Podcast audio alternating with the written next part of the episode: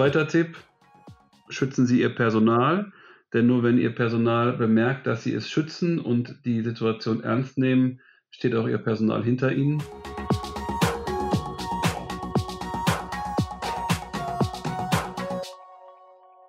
Corona-Kollaps? Jetzt sprechen Hausärzte. Mein Name ist Jana Kötter. Ich bin Redakteurin bei der Hausarzt und spreche in diesem Podcast regelmäßig mit Hausärzten in ganz Deutschland, wie es eigentlich ist, in so turbulenten Zeiten Hausarzt zu sein. Und ich freue mich sehr, heute mit Stefan Spieren zu sprechen. Äh, Stefan Spieren ist niedergelassen in Wenden. Das ist eine knapp 20.000 Einwohner zählende Stadt im Sauerland in Nordrhein-Westfalen. Und ihn zeichnet aus, dass er schon sehr früh dabei war, seine Praxis ähm, gegen Corona zu rüsten, kann man, glaube ich, sagen. Was waren denn so ganz einfache Maßnahmen, die Sie bei sich umgesetzt haben, Herr Spieren? Wir haben ganz am Anfang damit begonnen, dass wir quasi in den Weg, wenn die Patienten die Praxis betreten, erstmal einen Desinfektionsständer gestellt haben mit einem Schild, wo wir dazu aufgefordert haben, die Hände zu desinfizieren.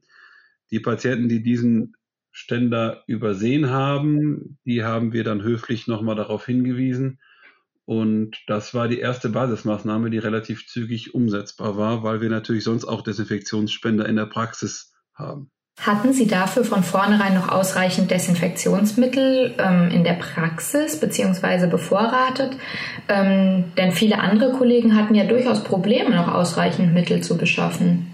Nein, die Probleme hatte ich nicht. Ich habe einen örtlichen Händler, eine örtliche Händlerin, die mich sowieso mit Desinfektionsmitteln versorgt. Und ich habe, wie gesagt, sowieso in allen Praxisräumen Desinfektionsmittelspender bin von Haus aus Chirurg und habe da vielleicht ein anderes Auge von vornherein immer drauf gehabt und habe dann mit der Partnerin, mit der Händlerin gesprochen und äh, da sie halt lokal beliefert, hat sie entsprechende Reserven gehabt.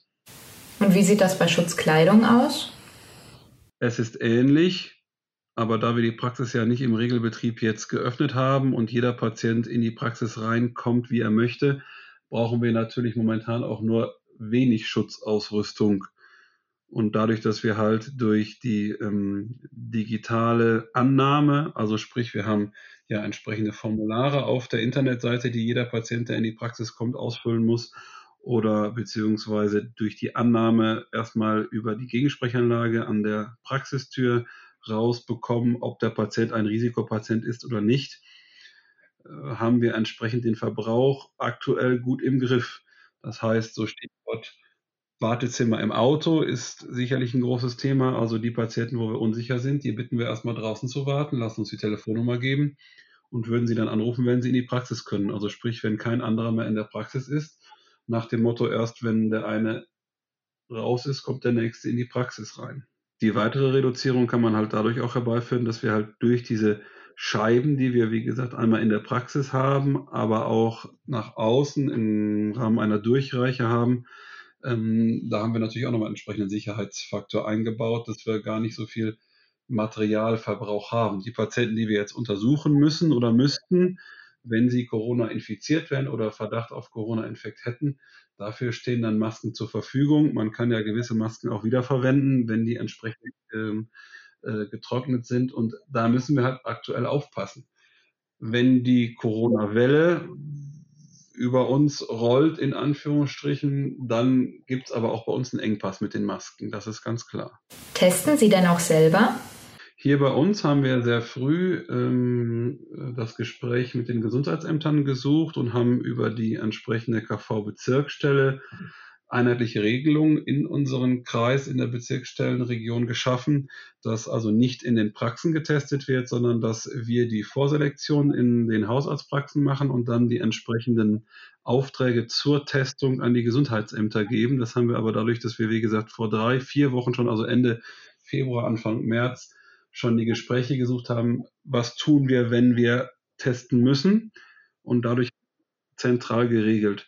Das, was wir in der Praxis machen, sind Wunschtests, Also auch diese gibt es. Es gibt ja Patienten, die gar nicht getestet werden müssen, aber sagen, ich bin äh, selbstständig, ich war in Österreich im Urlaub und ich bräuchte vielleicht eine Testung, damit ich meinen Mitarbeitern sagen kann, ich bin negativ. Ähm, und die sagen, ich kann nicht 14 Tage zu Hause bleiben. Und diese Testung machen wir entsprechend unter Sicherheitsbedingungen. Das heißt, dieser Patient, der theoretisch infiziert sein kann, kriegt durch die äh, Außenklappe in Anführungsstrichen eine Schutzmaske. Dann darf er zu uns in die äh, Patienten, ins Patienten-WC. Dort steht eine Anleitung, wie er sich selbst den Abstrich entnehmen kann. Dann äh, bringt er die entsprechendes, dass das dieses Testkit mit nach draußen, das wird in eine Tüte geworfen, die Tüte wird verschlossen, sodass wir gar keinen Kontakt mit dem Patienten haben. Das kann tun so und so würde ich es auch jedem empfehlen, der in der Praxis Abstriche macht. Das klappt auch. Also es gibt auch kein, keine Probleme mit den Patienten, die sagen, oh, das kann ich nicht, weil da haben wir eine einlaminierte Folie, die entsprechend ähm, äh, dann an den Patienten gegeben wird, die kann man danach desinfizieren. Also da können wir nicht von Schwierigkeiten sprechen. Ich meine, es gibt immer Schwierigkeiten, aber jetzt nicht, dass, man die, dass sich die häufen würden. Wir machen aber auch keine äh, Massenabstriche in der Praxis. Das wollen wir auch gar nicht, weil dafür ist das Gesundheitsamt zuständig. Wie gesagt, das sind nur die Abstriche, die als Privatleistung, als individuelle Gesundheitsleistung laufen, wo jemand sagt, ich möchte das gerne wissen. Ähm, jetzt haben Sie vorhin von einem Online-Meldeformular berichtet. Ähm, wer das noch nicht kennt, Herr Spieren hat auf seiner Praxis-Website unter www.spieren.de/virus ein ähm, kurzes Meldeformular online gestellt, auf dem Patienten, die befürchten, Corona zu haben, schon einmal ähm, Eckdaten übermitteln können. Das heißt ganz klassisch, ähm, habe ich Husten, habe ich Fieber, was sind meine ähm, Patientendaten? Wie kam diese Idee denn auf? Das war ganz einfach. Wir brauchen ja, um einzuschätzen bzw. einschätzen zu können, ähm, kommt der Patient aus einer gefährdeten Region, hat er Kontakt gehabt, hat er direkten Kontakt gehabt mit einer Person oder hat er Vorerkrankungen? All diese Informationen benötigen wir. Die haben wir natürlich zum Teil in der Patientenkartei. Aber ähm, wenn Sie das telefonisch ableisten wollen, ähm, also sprich ähm, diese ganzen Fragen zu stellen, dann bindet das ganz viele Arbeitskraft. Und Daraufhin haben wir dieses Formular auf der Internetseite eingerichtet, was wir auch stetig entsprechend verändern, entsprechend der Regulierung, die es jetzt gibt, sodass wir die Informationen schon im Vorhinein abfragen können. Das betrifft ja zum Beispiel auch Patienten, die ähm, bei uns noch nicht in Behandlung waren, wo wir zum Beispiel die Versicherungsdaten brauchen. Bevor wir die am Telefon durchgeben und Zahlendreher haben, können die Patienten dann ein Foto der Versicherungskarte hochladen und auch ihre Versicherungsnummer eingeben, geben zum Beispiel an, ob sie Husten haben, wie lange, wie hoch das Fieber ist, ob sie in einem Risikogebiet waren, ob sie ähm, Luftnot haben. Also all diese Fragen werden äh, entsprechender Anweisungen und Bedingungen angegeben und dann kommen die bei uns also quasi vorgefertigt in der Praxis an und die Mitarbeiterin selektiert das vor und dann wird der Patient entweder kurz durch einen Arzt oder durch eine Mitarbeiterin zurückgerufen und wir können das Meldeformular, was wir dann an die Gesundheitsämter geben, schon vorbereiten und schicken das dann direkt an das Gesundheitsamt, also damit wir möglichst kurze Wege haben und auch entsprechend keinen Zeitverzug haben, ähm, die äh, Corona-Verdachtsfälle zu melden. Das ist für den Patienten bequem, weil er kann die, dieses Formular ausfüllen äh, im Internet. Das geht mobil, auch mit dem Handy genauso gut. Und für uns bequem, wenn ich das so sagen darf, weil wir die Informationen alle dann vorliegen haben. An dieser Stelle muss ich mal einen kleinen Werbeblock einschieben. Ähm, Herr Spieren, Sie werden äh, die Materialien sicherlich schon kennen. Für die Kollegen, die es noch nicht kennen, auf www.hausarzt.digital slash Covid-19 ähm, stellt auch der Hausarzt allerhand Praxishilfen zur Verfügung und zwar kostenfrei wirklich von ähm, dem Merkblatt für Risikopatienten, ähm, ambulantes Management fürs gesamte Praxisteam, aber eben auch Triage durch die MFA anhand verschiedener Flussschemen oder Patienteninfos. Ähm, das finden Sie da alles gesammelt. Also es geht ein bisschen in die in, in eine ähnliche Richtung. Ja, ja, das kenne ich und das setze ich auch, das setzen wir auch entsprechend um, wenn ich das gebrauchen kann. Nehme ich das natürlich von Ihnen. Ich lese die auch immer sehr gerne, also das ist vollkommen richtig und setzt die dann ähnlicherweise in elektronische Form um. Ja? Also das, das, ist, das ist ganz klar, weil, ähm, wie gesagt, wenn man sich vorstellen, meine Mitarbeiterinnen sitzen wirklich zu Hause, die arbeiten auch jetzt gerade. Ich habe gerade zwei Nachrichten gekriegt, während wir hier sprechen. Und die füllen das aus und machen das fertig. Und dann ist das, also zum Beispiel, wenn sie Rezepte bei mir bestellen, das, das läuft zu 99 Prozent alles digital. Die Patienten machen das entweder über die Internetseite. Deswegen haben wir da gerade auch gar keine Probleme. Die geben da aktuell an, in welche Apotheke sollen die Rezepte ähm, oder geben an, ob wir das zuschicken sollen. Und das machen die samstagsabends, sonntagsmorgens. Und ähm, die Mitarbeiterinnen, die sagen, okay, ich sitze im Homeoffice, heute Abend der Tatort ist langweilig, also mache ich das mal eben fertig. Dafür arbeite ich dann Montagmorgen eine Stunde weniger. Das ist Vertrauensarbeitszeit und für mich ist das der größte Vorteil. Montags morgens sind die Rezepte fertig, ja, oder sind an die Apotheken gegangen. Das, kann, das hat mit Corona jetzt wenig zu tun, aber gerade bei Corona wird das nochmal so richtig bewusst, wie wichtig das ist. Ne? Also die Patienten, die früher darauf geschimpft haben, wenn ich das mal so sagen darf, so nach dem Motto, oh, bei dem Spielen muss ich alles digital machen, ja, das sind genau die, die uns jetzt anrufen oder E-Mails schreiben und sagen, was sind wir froh, dass du uns zu diesen digitalen Sachen immer in Anführungsstrichen gezwungen hast. Also mein Vater hatte 40 Jahre die Praxis, der ist letztes Jahr gestorben.